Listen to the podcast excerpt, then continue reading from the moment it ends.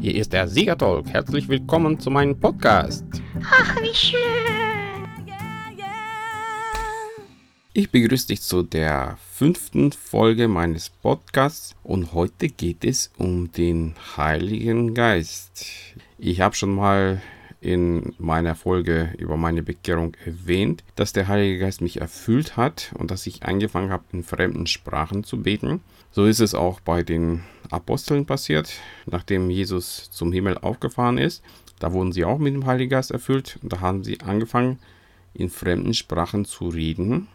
Aber das waren nicht nur die Sprachen, die die anderen Leute nicht verstehen konnten, sondern auch die Sprachen, die die Leute verstehen konnten. Deswegen haben sie auch äh, gesagt, ja, wer sind die denn da, die in unserer Sprache reden? Und ich habe in einer Geschichte sowas ähnliches erlebt. Und zwar, ich war mal in München auf einer U-Bahn-Station mit einer russischen Freundin. Wir haben uns da auf Russisch unterhalten und daneben stand ein Mann und fragte uns, ob wir Polen sind. Ich sagte, nee, wir sind Russen.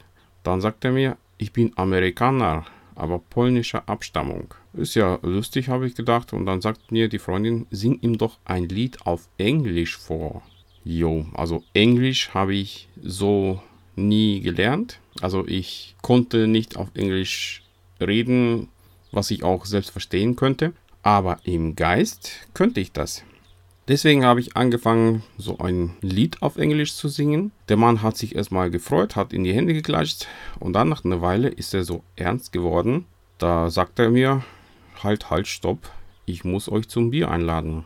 Naja, okay, sind wir in die Kneipe reingegangen und da erzählt er mir, dass ich in meinem Gesang ihm von seinem Leben erzählt habe und ihn zum Geburtstag gratuliert habe. Und der hatte an dem Tag tatsächlich seinen 50. Geburtstag.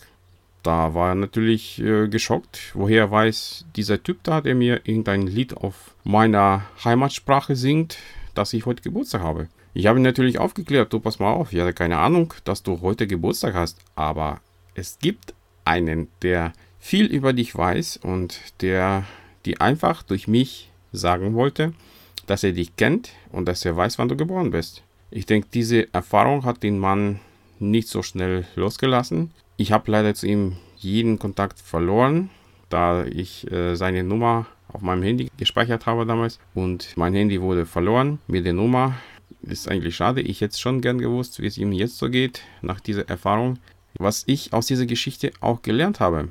Man muss auch verrückt sein. Das war schon verrückt, dass ich einfach einen fremden Menschen in seiner Heimatsprache im Geist gesungen habe, ohne selbst das zu verstehen.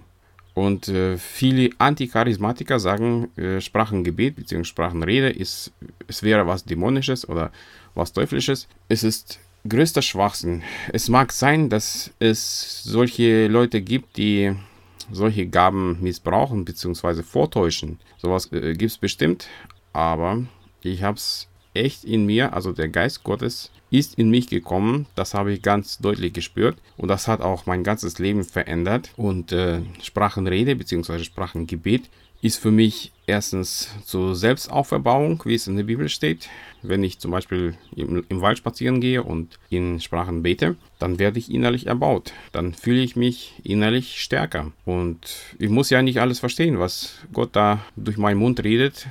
Weil manchmal sind es Gebete, auf die ich selbst nicht drauf kommen würde, aber der Geist Gottes, der in mir wohnt, der weiß ja besser, wofür er durch mich zum Vater rufen soll. Deswegen will ich dich ermutigen, öffne dein Herz für den Heiligen Geist, biete ihn, dass er dich erfüllt und gib ihm die Freiheit, in dir zu wirken. Auch wenn du kein Charismatiker oder Pfingstler bist, Gott ist es wurscht, in welche Kirche du gehst, in welcher Gemeinde du steckst. Er ist ein lebendiger Gott und der Geist Gottes weht, wo er will. Und er möchte auch in dir wohnen.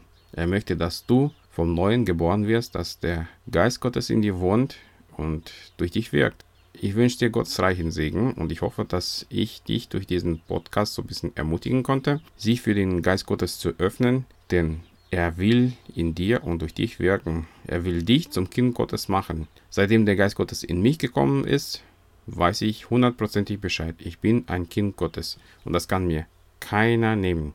Sei gesegnet bis zur nächsten Folge. Ciao, ciao.